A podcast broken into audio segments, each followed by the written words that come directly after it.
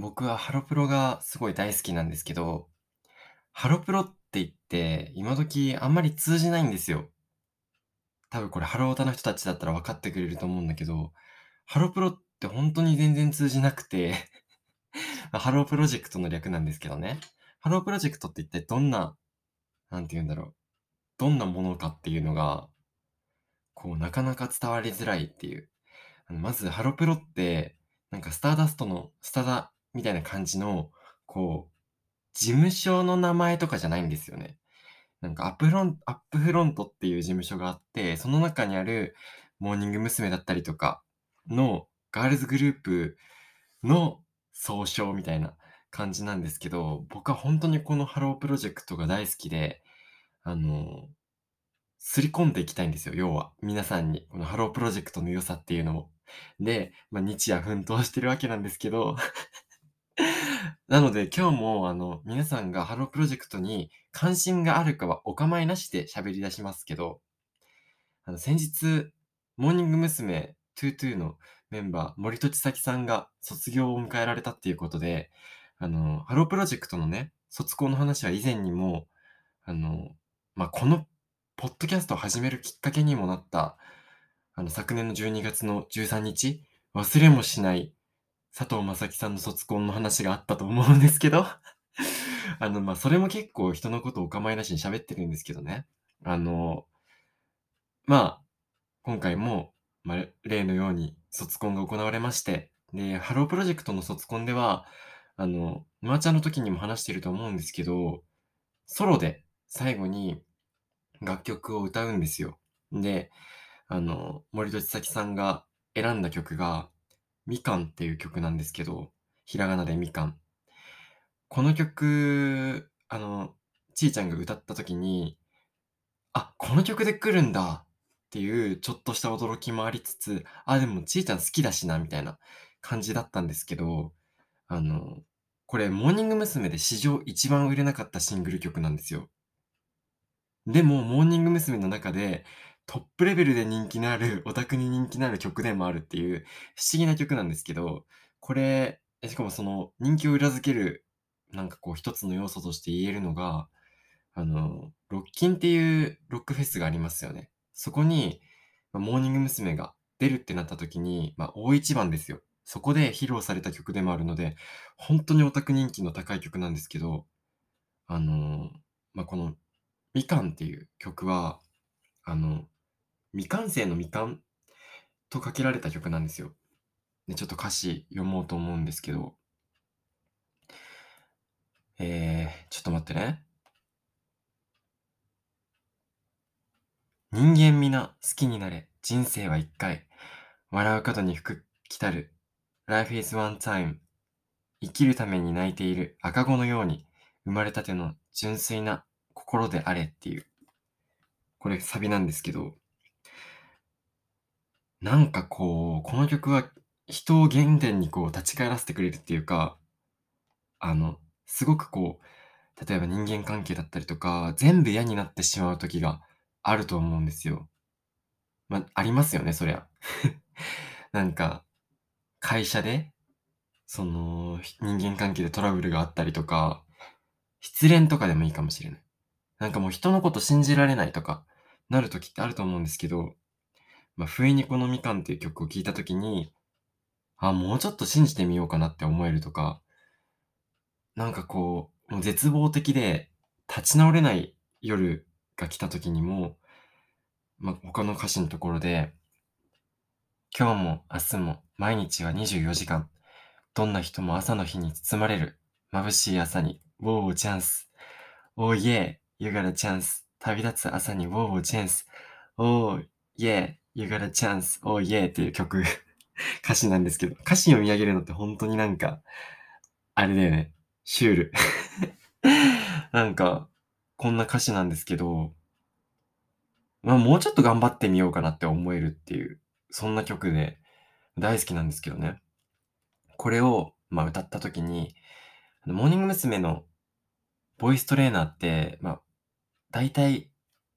アイドルオタクで音楽オタクだったら知らない人はいない。菅井秀則先生っていうね、ボイストレーナーの先生が、あの、モーニング娘。の、こう、裏方として支えてくれてるわけなんですけど、まあ、多分、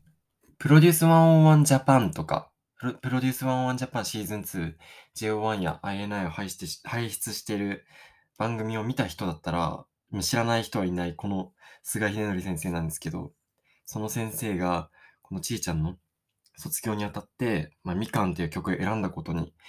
関して、こんなことをインスタに書いていて、それをちょっと読み上げようと思う思うんですけど。歴代ハロプロメンバーとのシーンが色々と思い出された。この時代になっても、なぜ彼女たちは、それでもへこたれないのか。それは、自分自身が未完であり、自分はもっとすごい人間なんだ。無限なんだって自分を信じているから。それを再認識させてくれた森戸千咲、ありがとうっていうのを最後に書いていて、これほんとになんか、ほんとにそうだなと思って、あの、これから勝手に自分が感動した話っていうのを皆さんに向かってするんですけど、あの、なんか、この、自分ってもっとすごい人間なんだ。もっとやれるんだっていう、このへこたれない精神って、ないと生きていけないぐらい重要なことだと思うんですよ。で、なんかこのみかんっていう曲の中にはもうそれが如実に出てくるし、あの、この精神って、あの、僕のね、大好きなポッドキャスト番組、多分皆さんも聞いたことがあるんじゃないかなと思うんですけど、オーバーザさんっていう番組の中とかだったら、負けへんでっていう言い方で言われるような、なんか、諦めないぞっていうね、魂だと思うんですよ。で、やっぱり、モーニング娘。もう下火ですよね。みかんっていう曲が、史上最低の売り上げだった理由は、やっぱりその頃に AKB が盛り上がったりとか、他のアイドルグループがめちゃめちゃ出てきて、それまで、もう、王者として君臨していたモーニング娘。が、ドンと降りていくことになった時期なわけですよ。でもそこでもこの曲が繋いでくれて、まだ生き残ってるんですよね。現実として。やっぱりなんかこう、生き抜く力みたいなものをハロープロジェクトからものすごく感じるし、なんかそれが一番の魅力だなとも思うんですよね。だから僕自身も、なんか、このポッドキャストでも何度も話してるけど、やっぱり人生において、こう、アイドルに救われてきた経験っていうのはものすごくあって、特にこのハロープロジェクトに救われた経験っていうのはほんとにたくさんあるんですよ。で、僕にとって人生のどん底だったのは2年間あって、それが、まあ、何度も話してるかもしれないけど、浪人してる時なんですよね。あの、札幌の地元で、あの2年間も 高校卒業してから浪人してるんですけど、まあ、この話はスーモタウンの記事とかにも書いてるんですけどそんな浪人期ってほんとに孤独で、なんか、友達もみんな大学生になっていく、自分だけ取り残されている、そんな時に、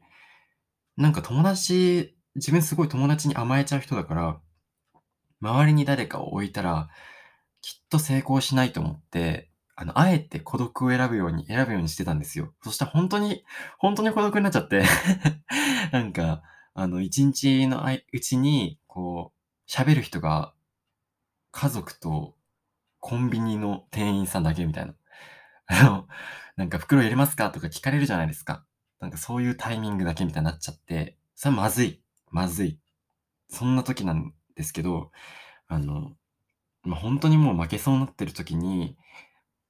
例えばモーニング娘。の曲だと、あの道重さゆみさん、もう大エースですね。みんな知ってる道重さゆみが、あの、卒業して、で、モーニング娘。15になって、で、ま、多分、誰も知らないグループになっちゃってる時、こんな言い方するのもあれだけど、あんまり、ま、鞘師里保っていうエースはいるにしても、あんまり知られないグループになってしまってる時に、ま、12期が加入した頃に出た曲で夕暮れは雨上がりっていう曲があるんですけど、これ多分、あの、すごい地味な曲だから、ハロータでもそんなにこの曲がいいって思ってる人がいるかどうかわからないんですけど、そんなに今でも歌われる曲ではないし、この曲に救われた歌詞が僕にはありまして、それが、頑張っていることは、私もそうね、あの子もそうよ。だから負けられない未来へっていう歌詞があるんですよ。これ、これなんですよね。なんか、すごい自分だけが頑張ってるなとかって思うと、本当に、なんていうか、孤独だし、やめちゃえばよくないって思っちゃうけど、みんな頑張ってんのに自分頑張らないでどうするんだって思わせてくれた、この歌詞はマジで偉大だなとか思ったり、あと、君の代わりは癒しないっていう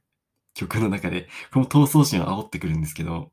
才能なんてあると思うな。じゃないと努力しないだろうって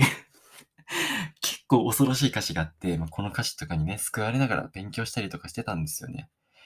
なんか、救ってくれた歌詞って本当にたくさんあるんですけど、自分自身の話とかはね、多分後々たくさんしていくからいいにしても、なんか皆さんがこうアイドルの楽曲でこの歌詞に救われたなっていう歌詞とかあったら、ぜひ送ってほしいなっていうふうに思います。そんなところで今週も行きますか。スヌーピードッグの熊川シンドローム。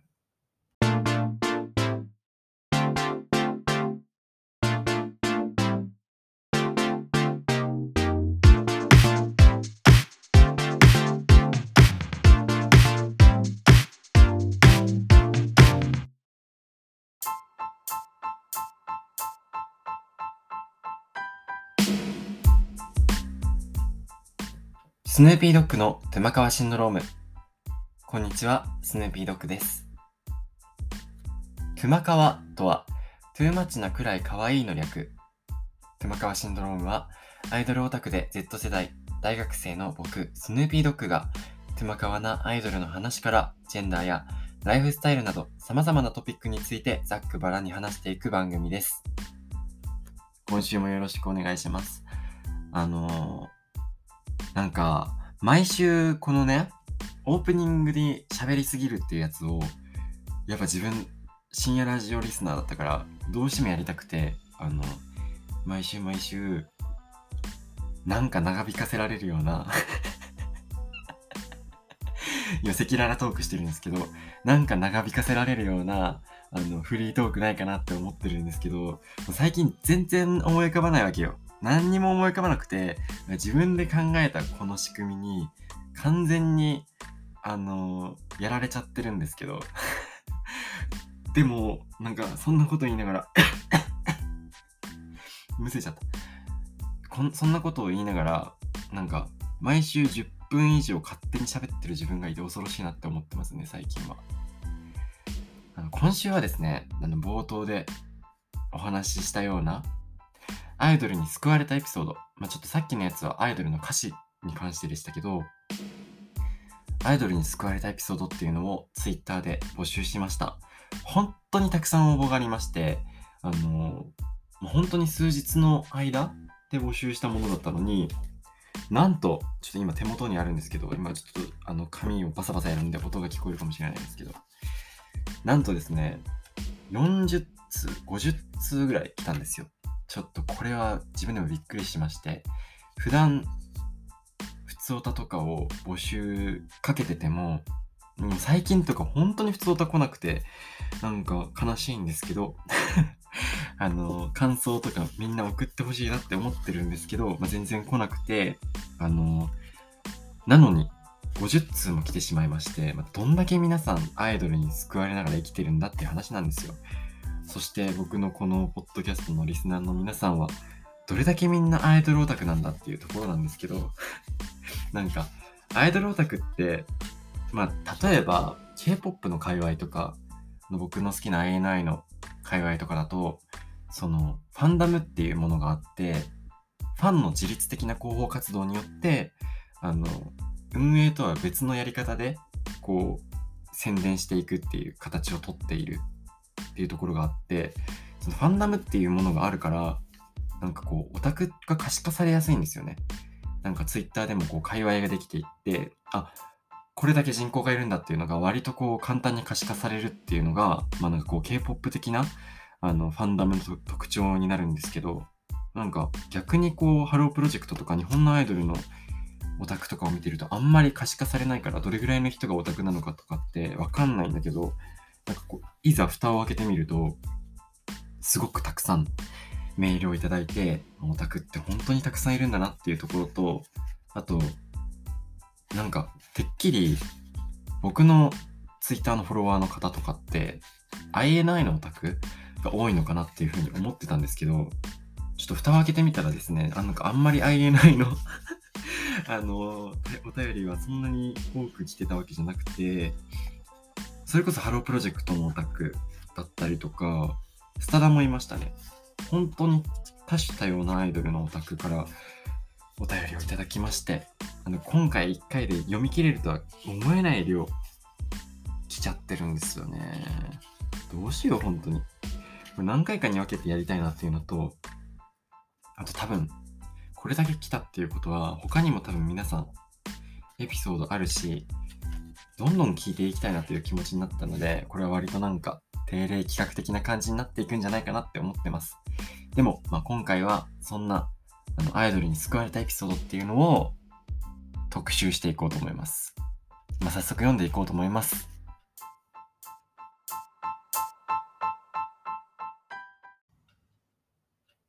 今日はあの皆さんからのこのお便りを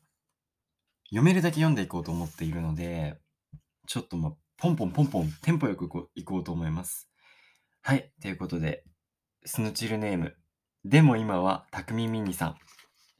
すんのさん、すんのリスナーの皆さん、こんにちは。こんにちは。私は、浪人明けで思うように結果が出ない合格発表が続く3月に、友達に木村正也レミフラレミフラチッケンを見せてもらってから生きる活力も希望も湧きました。あんなに楽しそうに、でも強い意志を持って目が離せないパフォーマンスをする木村正也の圧倒的アイドル力。一生ついていきますっていうことで。これはきっと、きっとっていうか、プロデュース101ジャパンシーズン2という、あのー、アイドルオーディション番組がやっている時に、まあ、レンミフライっていう曲があって、まあ、この曲自体もすごく感動するっていうか、僕自身も、あの、前に話したかもしれないんですけど、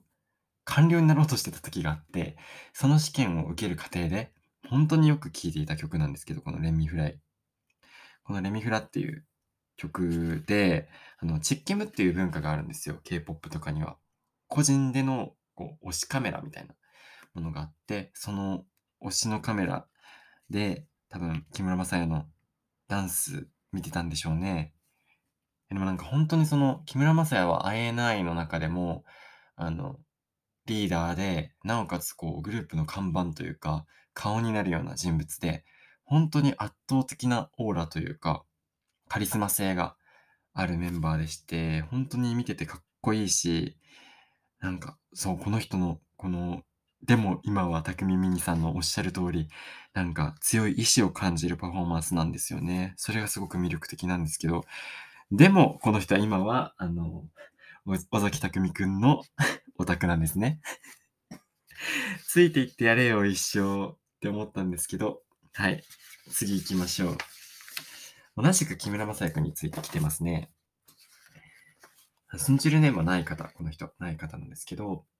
私を救ってくれたアイドルはまさしく木村正也です。ちょうど1年前、私は人間関係に悩み、うつ、うつ状態になり、毎日泣きじゃくり、毎日死にたい、消えたいと考えて、何回か行動に移そうとしたことがありました。かっこ重くてすみません。いえいえいえ。そんな時、友達が日プ2を見ることを勧めてくれました。見始めた時は、夢に全力で向かうみんなの姿と、ずっと立ち止まって何もできない自分を比較して見るのがつ、辛かったのですが、レベル分けで B になったまさやくんが日記に見つけてよと書いた映像が流れた瞬間に涙が溢れてきました。なんか勝手にまさやくんと自分に共通点があるような気がして、勝手に救われた気がしました。そこからまっすぐ夢に向かうみんなを素直な気持ちで応援できるようになりました。私が鬱から回復するまではまだ時間がかかりますが、まさやくんの笑顔を見ると心が落ち着きます。いや、もうまさにこの、最後のこの、まさやくんの笑顔を見ると心が落ち着きますなんてもう、ほんとこうアイドルオタク冥利に尽きるっていうか、こう、アイドルの良さが詰まってますよね、ここに。そうかそうか。なんか、そうですね、ほんとに辛い時期とかって、なんか、こうアイドルが支えてくれるっていうのはずっと言ってるんですけど、ここに書いてある、こう自分と比較してしまう、自分と比較して苦しくなってしまうみたいなことってすごくわかるなと思って、あの、僕はこのプロデュース101ジャパンがやってた頃には、なんか自分自身もすごく頑張れてたっていうか、さっき言ったように、こう試験の勉強をずっとしてて、で、レミフラとか聞いて、頑張れ頑張れ、自分頑張れっていう気持ちでやってて、なんかまるで自分が練習生になったかのような気持ちで、こう、一緒に頑張ってるみたいな気持ちになれてて、それはそれでこう、見方としてすごい楽しかったんですけど、逆に、まあ、この方の言っていることと、すごく、がすごくわかる部分もあって、自分はこう、みんなが INI として11人がデビューした時に、あの、自分がこう、立ち止まってる時期に入ってて、自分が立ち止まって、こう家にいて何も手につかない、何もできないっていう時に、みんながスケジュールをこなして、あの、MV を撮ったりとか、あの、アイドルとしての活動をしているところを見ると、まあ、つい先日まで同じ一般人だったみんなが、もうアイドルとして輝いてるっていうのを見て、なんかこう比べちゃって、ああ、自分って何もできてないな、みたいに思ってしまうことがあったんですけど、まあ、このポッドキャストの一番最初のエピソードでも言ったように、なんかでもそこから立ち直って、あ、自分も誰かにとってのアイドルになることはできる。概念アイドルになることはできる。って思ってこう慰められたので、結局最終的にはまたアイドルによって救われているっていうね。そんなアイドルによって闇、アイドルによって救われる救済システムなんですけど、そんな感じですね。はい。他。もう少しちょっと会えないのやつ読もうかな。この方もちょっとスンチルネームないんですけど、佐野雄大に救われました。何事もやる気が起きず、将来のこともそこまで考えていなくて、平凡な人生を送っていたけど、プデュの雄大を見て自分のやりたいことに挑戦しよう。努力は、努力は報われると思ったから、内定をもらっていたところを断って、挑戦してみたかった職種に挑戦することにしました。雄大のおかげで人生ハッピーになりました。レミフラチッケムは一生の宝物です。そう、この人もレミフラのチッケムの話をしてますけど、この佐野雄大くんは、もう全くの未経験で、もともと多分その、アイドルになりたいとか、アイドルを志すというよりも、表舞台に立ちたいっていう気持ちが強かった子で、なんか別のもの、別のこう、オーディションとかにもすごく挑戦してたみたいなんですけど、まあ、報われなくて、で、まあ最終的に、このオーディションが最後だという気持ちで受けた、この日プ2で実を結ぶっていうね。だからこう、本当に未経験だったから、ダンスとか 最初本当に下手くそで、このレミフラのチッケムとか見ると、全然できてないんですよ。全然できてないけど、笑顔がすごく可愛い。自分ができなくてもいい。笑顔で臨むことが大切なんだっていう、このなんか、心意気というか、なんかこう、自信をこう持つ、無理やりでも自信を持ってやりきるみたいなところが、すごいいいんだよね。こういう、なんて言うんだろう。できなさ？できないけど、あの、やりきるぞっていう心に惹かれた人はすごく多いと思うし、確かに雄大の実験を見ると頑張れる気がしますね。はい。次。スンチルネーム、パリスさん。すんのさん、こんにちは。いつもスンヌロムを楽しく拝聴させていただいております。ありがとうございます。私を救ってくれたアイドルは YG 所属の12人組ボーイズグループのトレジャーです。コロナ禍や家庭の経済的事情が重なり、1年前から決まっていた憧れのスウェーデン、スウェーデンへの留学を断念せざるを得ない状況になってしまい、ベッドから動けず、人との連絡を断ち、ただただ泣き続けるという日々が長らく続いていました。そんなある時、無心で YouTube を開き、心が疲れた時に聞く K-POP メドレーという動画を再生し、鑑賞に浸ろうとしていた時、ある曲がありえないほど心に響き、何かずっと詰まっていた苦しさが解き放たれた気がしました。そう、それがトレジャーのマイトレジャーという曲でした。歌詞のうっすえてといえぽのん。笑う時が一番綺麗なんだ君は。というところが、涙腺を刺激してありえないほど号泣し、そこからなんとか気持ちを切り替えることができました。MV もコロナ禍や家庭の事情でも、あ家庭の事情でもがき苦しむ演出など、自分とこと重なる部分があり、あり、より感情が動かされました。さらにその上、彼らの明るいキャラクターにも惹かれ、今では大大大好きな私の大切なものになっています。辛いこともあれば、その分、素敵なものに出会える。人生負けへんでって。この人もおばさんリスナーなんですね。はい。あの、そうですね。マイトレジャーっていう曲、このトレジャーってグループは、あの、日本人が4人ぐらいいる YG の12人組のボーイズグループなんですけど、このグループは本当に良くて、なんかこう、わちゃわちゃ感が、なんて言うんだろうな。なんか、農業高校のめっちゃイケメン男子が集まってるみたいな え。そんな感じのわちゃわちゃ感なんですけど。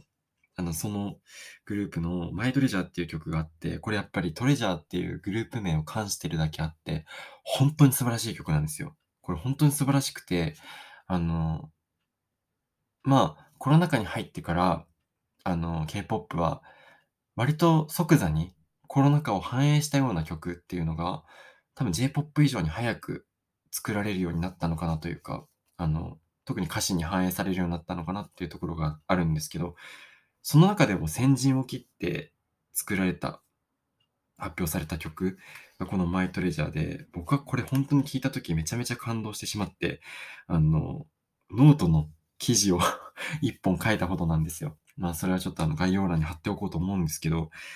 そう、この方、パリスさんがおっしゃっている通り、あの、MV の中にもコロナ禍をこう彷彿とさせるような演出。なんかコロナ禍でもこうマスクをつけて、こう、なんて言うんだろう。勉強している学生だったりの姿だったりとか、あの、コロナ禍こう、家庭での、家庭内暴力がこう問題になったりとか、日本でもしたと思うんですけど、なんかそれをちょっとこう、匂わせるような演出があって、なんかこれだけ聞くとちょっと、なんだろう、リアルできつい MV なのかなと思うかもしれないんですけど、全然そんなことはなくて、なんか、そんな現状があるかもしれないけど、なんか頑張ろう、一緒に頑張ろうって言ってくれてるような、そんな MV になっていて、もう本当になんか色鮮やかだし、可愛いし、なんか元気が出るし、このマイトレジャーって曲も本当に明るい曲なんですよ。ね、こうもうまさに底抜けソングですね。あの、すごく歌詞も良ければ、この曲調みたいなところも良くて、あの、本当に支えられる曲なので、ぜひ皆さん聴いてほしいなと思います。はい。あ、文章これ続いてたわ。長文失礼いたしました。最近、気温が上がり、体調を崩しやすい時期ですので、すんどさん、どうかご無理なさらず、体だ、お体を第一にしてくださいね。いつも応援しております。大好きです。っていうことで、ご自愛コメントまで入ってる。もうまさにオーバーズさんのご助会の方って感じですね。スヌーピードッグの玉川シンドローム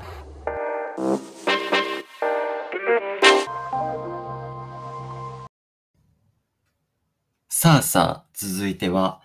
アイドルの、アイドルにハマる？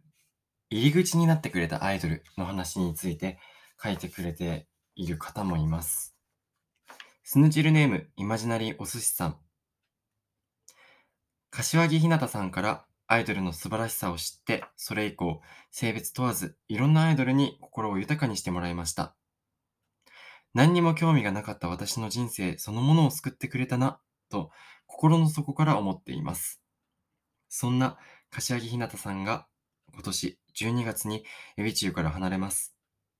初めて YouTube でエビチューの動画を見て、柏木ひなたさんに出会ってから10年間、初めて見た時から歌が上手かったのに、見るたびに上手くなって、未だに成長し続けている姿を見ていると、自分もまだまだこれから成長できるんじゃないかと勝手に励まされていました。10年間楽しい時も苦しい時もエビ中の曲が近くにあって私を救ってくれました。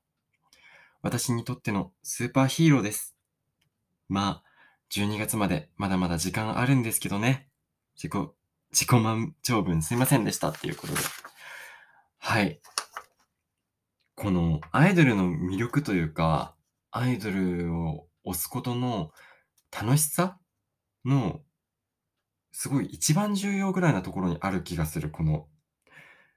見ていて成長を感じられてっていうところ。なんか、これはもうどの国のアイドルでもそうですけど、やっぱりこうデビューして、それから、まあ、活動を終えるまでの間、彼らはすごくこう、成長し続ける。で、それを、なんかこう、ファンも一緒に成長してるような気分になれるというか、まあ、ファンのオタクのみんなも、それぞれの暮らしがあって、そこで頑張ろう、アイドルを見て頑張ろう、頑張ろうってするうちに、こうなんかまるで一緒に切磋琢磨して、一緒に成長していっているような気分になれるっていうところが、すごく大きいなと思うし、まさにここに書かれてたことっていうのが、その一番最初に冒頭であの話したような、まだまだやれるぞ。全然まだまだ未完成だけど、もっと成長できるぞっていう、そこなんですよ。そこに繋がってくる。このなんか負けへんで精神、それを感じられるよね。いや、本当に素晴らしいですよ。これもまたなんかこう、アイドルの良さをめっちゃね、いい感じに伝えてくれてますね。続いて、今日はあのなんかこのお便り読もうとかっていうのをちゃんと決めてから来いよって話だけど、なんかこう、なんかこう、これは読もう、これは絶対に読んでおこうみたいなやつに丸をつけただけで、その丸も大量にあって、あの僕が今収録をしている時に、これだってやつを読んでいってます。なので、多分めちゃめちゃ取りこぼされるので、それはいずれどこかで触れようと思ってます。はい。続いて、スヌチルネーム、ポズ、ポンズさん、ポズポンズさん。私を救ってくれたアイドルということで。私は就職活動に苦しむ中、なにわ男子の道枝俊介くんが頑張る姿に救われています。あ、現在進行形だ。私が道枝俊介くんを初めて知ったのは、就職活動が本格化する直前の1月です。その頃の私は容量が悪く、就職活動がにうまく取り組めない自分に嫌気がさして、自己嫌悪の底なし沼に陥っていました。そんな時、なんとなく Amazon プライムで見始めたなにわ男子のドキュメンタリーで、ネガティブな気持ちを持ちながらも、ひたむきに頑張る俊介くんの、くんの姿に心打たれました。正直に言うと、私は今までアイドルに対して才能があっていいなとか、そんなに苦労しなくて、かが、そんなに苦労しなくても輝けるんだろうなとか、車に構えた見方をしていました。しかし、道枝くんのおかげで輝いている人も苦しみながら頑張っているということを知り、私も不器用なりに頑張ろうと思うことができました。現在も変わらず不器用に就職活動を続けていて、時には推しの輝く姿とうまく生きられない自分とのギャップに辛くなることもあります。うー。ですが、ダイヤモンドスマイルの歌詞にある1秒先はもっともっともっと輝くという言葉を励みにして、もっともっと輝くために前向きに頑張ろうと思っています。毎毎回楽しみにしています。いつも感想ツイートをいいにしてくださって嬉しいです。ありがとうございます。ということで、ありがとうございます。いや、これめっちゃ、そうね、一緒に頑張ってるか、ここもまたそうなの、一緒に頑張ってるっていう気持ちになれるっていうところがね、いいんだよね。そう、あの、僕は、僕の好きなアイドル像の話、多分前にもどこかでしてると思うんですけど、その INI の話とかと一緒に、あの、人柄が見えないアイドル、もうずっと輝いていて、あの、多分普段の姿とかっていうのを一切出してこないアイドル像みたいなものもすごく大好きだけど、一方で、なんかこう、表現することにもがき苦しんでたりとか、なんか僕らと同じように普通の、普通の人間として生きている姿をたくさん見せてくれるアイドルっていうのもすごく好きで、なんか、どちらも良さがあるんだけど、この、なんていうの、この、ポズポンズさんが今書いてくれてたような、こう、道枝くんの不器用な面とか、なんかこう、苦しんでいる面とか、そういうところに救われるっていうのも、まあ一つあるのかなっていうふうに思いますよね。続いて、ちょっとハロープロジェクト読んじゃおうかなと思うんですけど、はい。私が、あ、すみません、すみません、すみません。ちょっと今、素人しちゃいましたね。はい。あの、スヌチルネーム、優しい麦茶さん。私がアイドルに励まされた曲は、ボーノのソラシドネーネーです。いいですね。私が受験生だった頃、毎日学校へ行って、家に帰ってからまた夜遅くまで勉強することがとても辛かった時、この曲に励まされました。特に一番サビのうまくれ、うまくやれるほど強くない。逃げ出したいほど弱くないという歌詞が本当に胸に刺さりました。きっとこの先の、この先も私の人生で辛い時があったら、またこの曲に励まされるんだろうなと思います。いやーこの曲も本当にいいんですよね。わかるわかる。うまくやれるほど強くない。逃げ出したいほど弱くない。これは本当にね、響く歌詞ですよね。続いてもまたあの、ハロープロジェクトなんですけど。はい。スンチルネーム、田村ペイミさん。スヌさん、こんにちは。スヌさんだって。私を救ってくれたアイドルは、スマイルエイジン2期で現在、アンジュルムのリーダーをやっている竹内あかりさんです。いいですね。元気いっぱいで明るく、面白くて、歌、ダンスのスキルも盛りだくさんの竹は、竹に私は救われています。先日、アンジュルムの公演に行ってきました。その時の感想も少しお話しさせてください。しょっぱなからエンジン全開の竹は、気迫を届けていましたが、一旦 MC が入ったところで、ステージに戻ってこなくなってしまいました。後日、体調不良で何曲か出れなくなったと言っていましたが、私の頭の中は、かっこ体調不良にもかかわらず、あの気迫という驚きでした。あ、いや、そうだよね。途中ステージにも戻ってきましたが、思わず年次、年上メンバーの佐々木里香子と上国良萌が泣いてしまうほど元気いっぱいのイメージが強い竹がダウンしてたら、そりゃあ一大事だったんだと思います。スマイレージから今まで十数年やっていますが、根底は変わらずに成長し続けて、今では最強のアンジュルムを作った竹。そんな竹に私は救われました。個人的な意見かもしれませんが、竹の歌は明るいのになぜか泣けちゃう底泣け、底泣け声だと思っています。あー、わかりますわかります。すんどさん、竹内あかりについて長文失礼しました。なんかこう、推しをアピールしたいという気持ちが前面に出てる文章で、めちゃめちゃいいですね。そうか。すごいあの、自分、ご自身がこう、公園に行った時のお話が含まれてて、そこがすごく良かったですね。ええそうね、なんか、竹内あかりさん、もう本当に長くハロープロジェクトでアイドルをしていて、もう功労者ですよ。本当に。ちょっともうバンバン行かなきゃいけないから、あの、雑になってるんじゃないの？雑になってるんじゃないの？ってちょっと思うけど、どうしようかな。これ、これ行きましょう。スヌチルネームがちょっとなんか、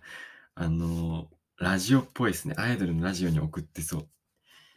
スヌチルネーム、無限大の無洗米さん。アイドルに救われた話。私はコロナで人人と会うことが減り、強い言葉を使うと心が死んでしまっていた時期がありましありました。何にも動じなく心の波が立たない日々でした。そんな時にテレビをつけていたら出会ったアイドルが JO1 でした。この人たちどこかで見たこ見たけど、パフォーマンスをちゃんと見るの初めてだなぁと思いつつ、気づいたら画面との距離はゼロ。食い入るように見ていました。キラキラしているアイドルから感じられる必死さ、泥臭さ、熱量に心を奪われてしまったのです。それから毎日が一変、ツイッターですんのさんを見つけたり、おー、嬉しいですね。顔も知らないオタクの面白エブリデイを眺めて笑ったり、推しの髪型でガッツポーズなんかしちゃったり、毎日に色がつきました。い、い表現ですね。喜怒哀楽がある人生は楽しいです。大げさでもなく、私の21歳はアイドルに救われました。うん、いいね、いいね、いいね。いいね、いいね、いいね、いいね。超いいね。なんか、そうですよね。あの、そうそうそう。あの、アイドルに救われるっていう、アイドルそれ自体に救われるエピソードも、もちろんたくさんあるんですけど、なんか他方で、その、アイドルを好きでいることで出会う人とかがいたりとかして、そのオタクの日常を見て、なんか共感したりとか、あ、なんか、自分だけじゃないんだ、こんななんか自堕落な生活を送ってオタクをしているのはとか思ったりとかする瞬間とかも楽しいなって思えるし、なんかそういうオタクをしている自分の側面みたいなところもすごく楽しめて、それも推しのおかげだなって思えたりするし、そうですね。楽しいですよね。わかるわかる。推しの髪型にガッツポーズなんかしちゃうのもわかりますね。毎日に色がつきましたっていう。わかるよ、本当に。なんか色付けられてるもんね。もうほんと、僕が塗り絵だとしたら、僕が塗り絵だとしたら、そんなに上手い表現でもないし、あの、アイドルがそこに色をつけてくれてるっていう感じは本当にします。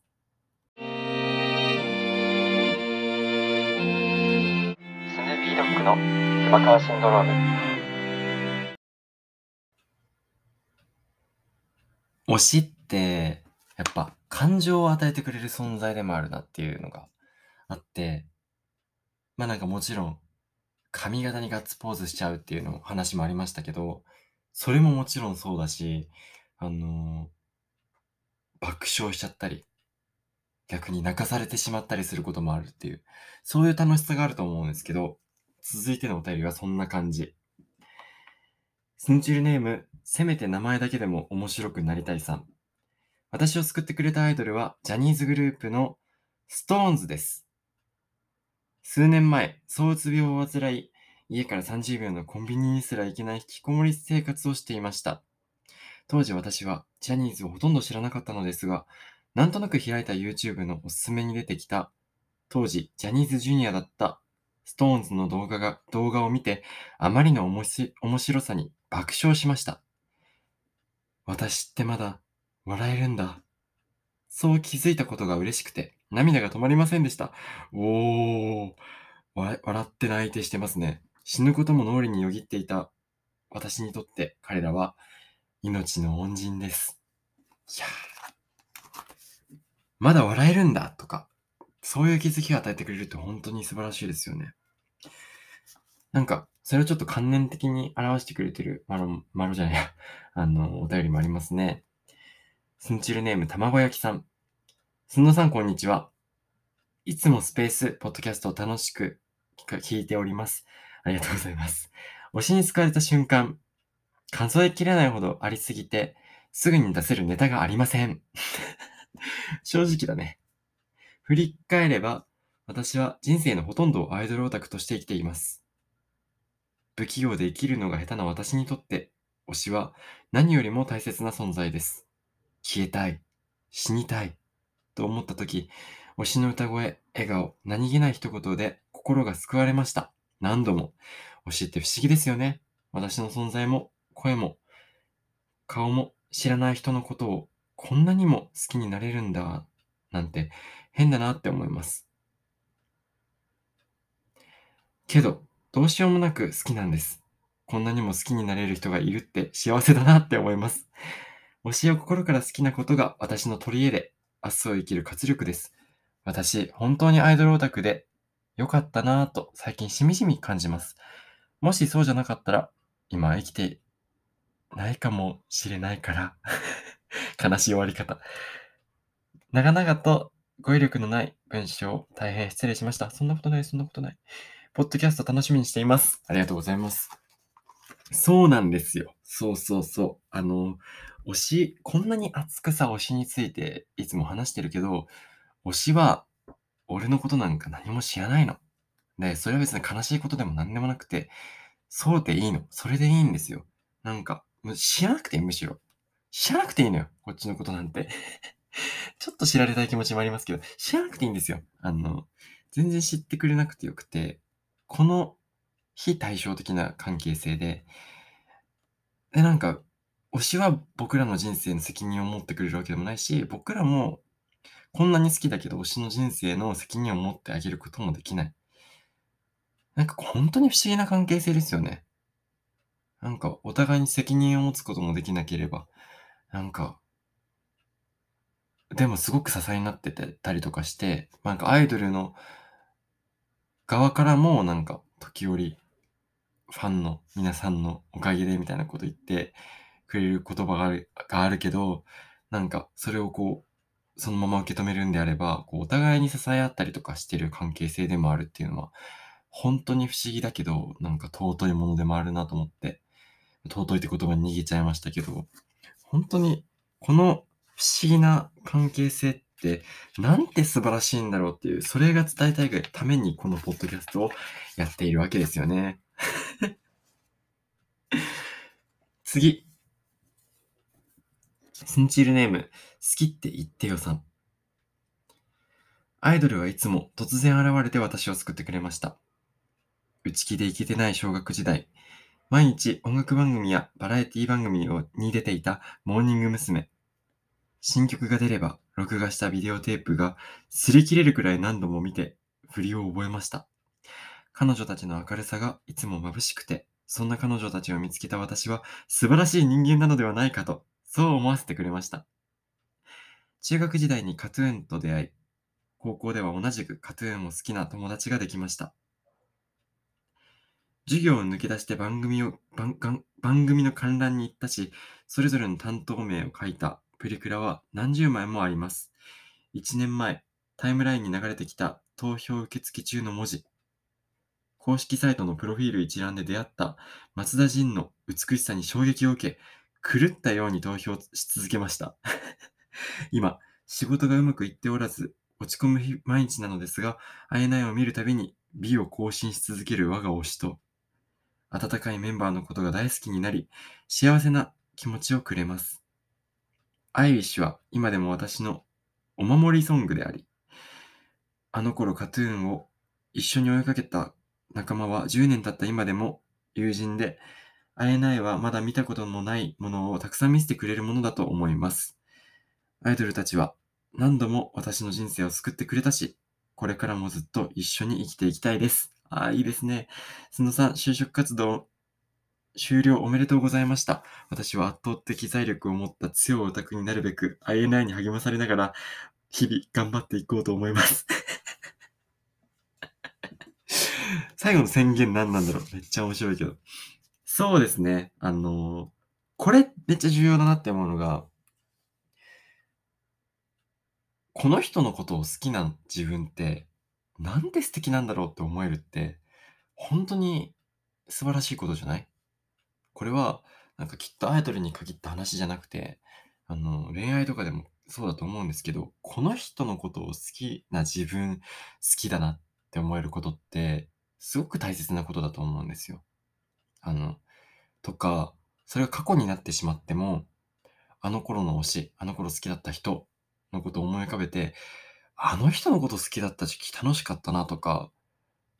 なんかこう記憶と連動していく感じってすごい大切なことだと思って、なんか、そう、あのあの頃一緒に推しを追っていた友人は今でも大切っていう感覚とかもすごくわかるし、そうなんですよね。で、そんな、あの、好きって言ってよさんが今推しているのは松田迅ということでね。好きだ迅っていう。いいね。最高ですね。続いて、どれ読もうかな。本当にたくさん皆さんいいお便りをくれてるんですけど、みんながアイドルを送ってくれてるかと思ったら全然アイドルじゃないやつもあるんで、ちょっと読んでみようかなと思います。スンチールネーム、シュガーさん。推しに救われたこと。推しというか、ラジオなんですけど、もうこの時点でね、様子がおかしいんですよ。あの、大学時代、モラトリアムががっつり、モラトリアムにがっつりハマってしまい、大学に行く意味もわからなくなって、授業よりバイトを優先して推しを追いかけて、遠征しながら留年しちゃったんですよね。推しを追っている間は生きてる、楽しいなんですが、知り合いがいない大学に通っている間は正直地獄で、あ、そうそう、わかるわかるわかるわかる。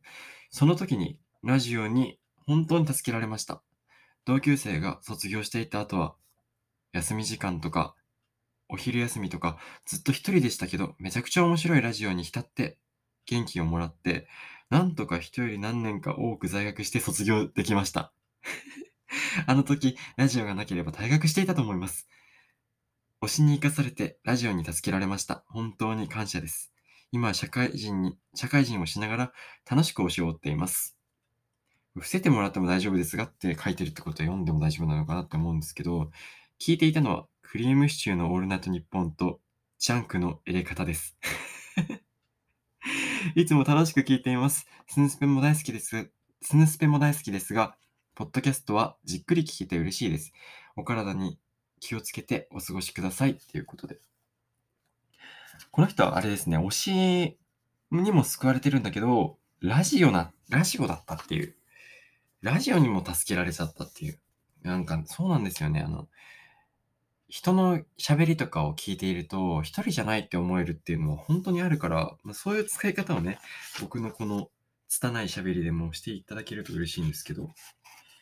さてさて、もうちょっと時間もね、なくなってきてますけどね。どうしようか。何を読もう。これいこうか、じゃ。スヌチルネーム、わたあめさん。私が推しに救われた瞬間。私は今、大学2年生で、去年5月、講義がオンラインに移行して家にいる時間が増えた時に、日プ2を見始めました。大学受験に失敗して、浪人せずに第一希望ではない大学に入学することを決めたのですが、本当にこの選択で良かったのかなと少し病んでしまっていた時でした。そんな時にギャオでプデュが目についてなんとなく見始めたのですが、西ひろとくんに一目惚れでした。プデュを見るまではアイドルにはまった、全く、アイドルにハマったり、推しいという存在ができたことはなかったので、私にとって本当に衝撃でした。そこからジャニオタの友達を横目で見てた私がアイドルに染まるまでは一瞬でした。毎週木曜日を生きがいに投票し続け、友達、当時付き合っていた彼氏、過去 INI が好きすぎて別れた。そうなんだ。にも投票をお願いしていました。応援したい人がいるってこんなに楽しくて幸せなんだって知って、悩みも忘れてヒロトに続婚でした。もし私が浪人の道を選んでいたら、違う大学に行っていたら、ヒロトに出会えなかったかもしれないと思うと、今の人生で間違ってなかったなと思うことができるようになりました。すげえな。今、ヒロトを INI を押せて本当に楽しくて幸せです。ヒロト、私と出会ってくれてありがとう。ここで言っても、あの、ヒロトに通じることはあるかわからないんですけど、いやー、そうか。そうか、そうか。こんなきっかけでアイドルにハマることがあるんですね。不意にギャオでプデュが目に入って、そしてハマっていくっていう。こう衝撃的だったのやっぱり、会えないが好きすぎて彼氏と別れてるっていうことなんですけどね。これは、なんで？面白すぎるよ、これ。本当に。素晴らしいね。いや、西ろとくんもかっ本当にかっこいいですよね。あんなにかっこいい人がいたら、現実世界の男、目いかなくなっちゃうんじゃないかというぐらいかっこいい。最高だよ。続いて、最後。最後だな、これ本当に。何を読もうかな。本当にね、あまりにもたくさんありすぎて、もったいないんですよ。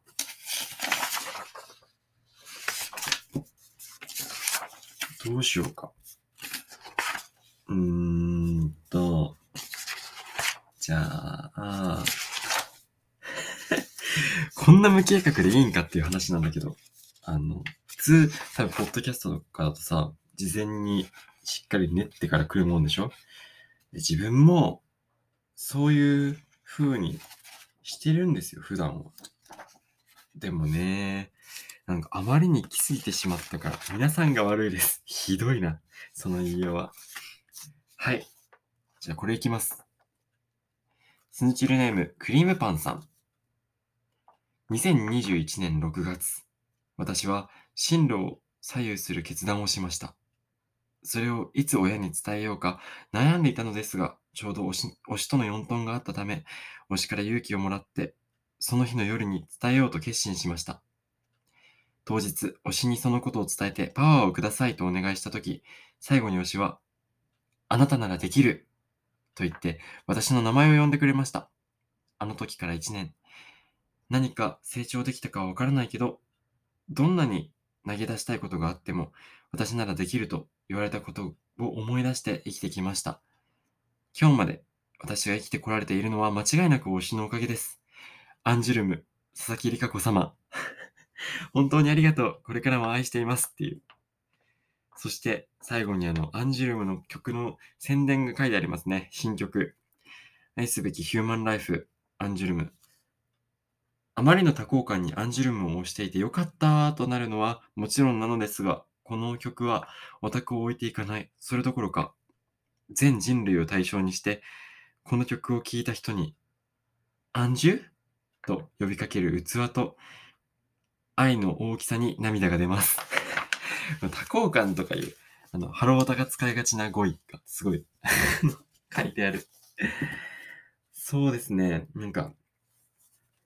自分の人生の大きな決断をアイドルに委ねてしまうとか、アイドルによって決心をつけさせられるっていう経験って、まさにこう、僕自身もあったっていう話をしたと思うんですよ。それが、あの、まあ、冒頭でも触れた佐藤正樹の卒業コンサートを見たっていうことだったんですけど、その時の話を多分2回目のエピソードの中では、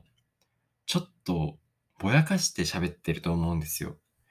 それ具体的な夢についてあんまり触れない、触れないように喋ってたからなんですけど、今となっては別にいいかなと思って喋るんですけど、まあ、当時僕は、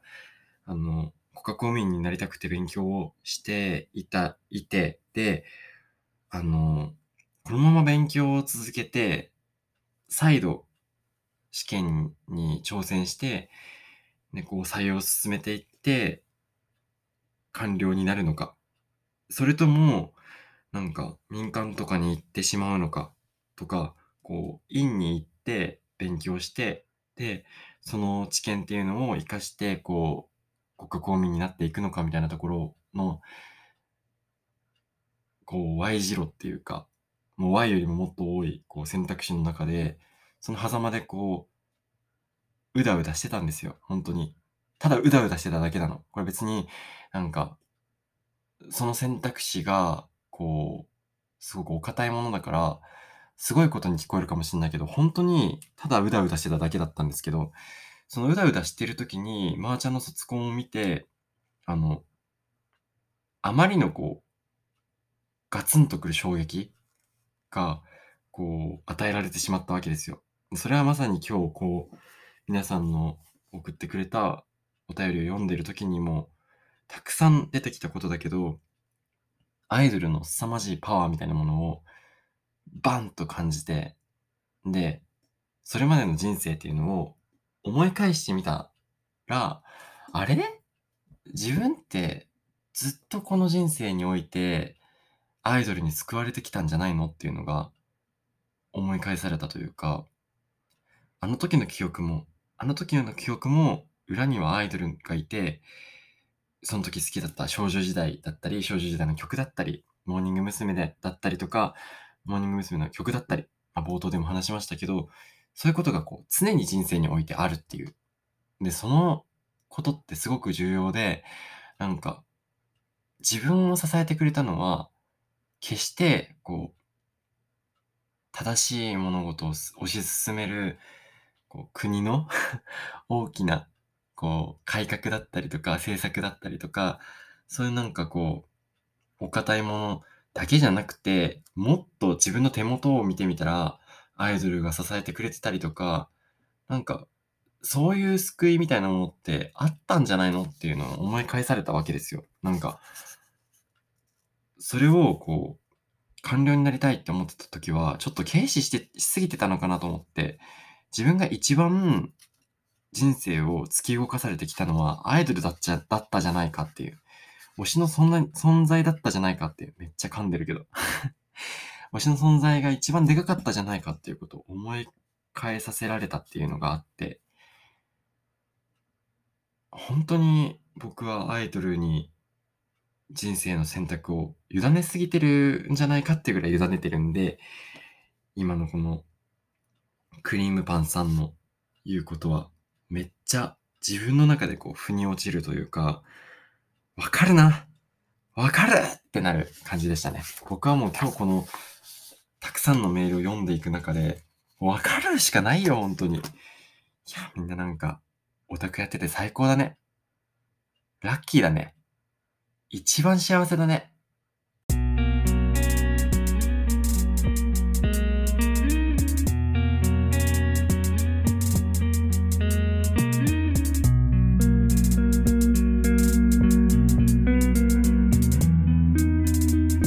ーピードッグの沼川シンドローム。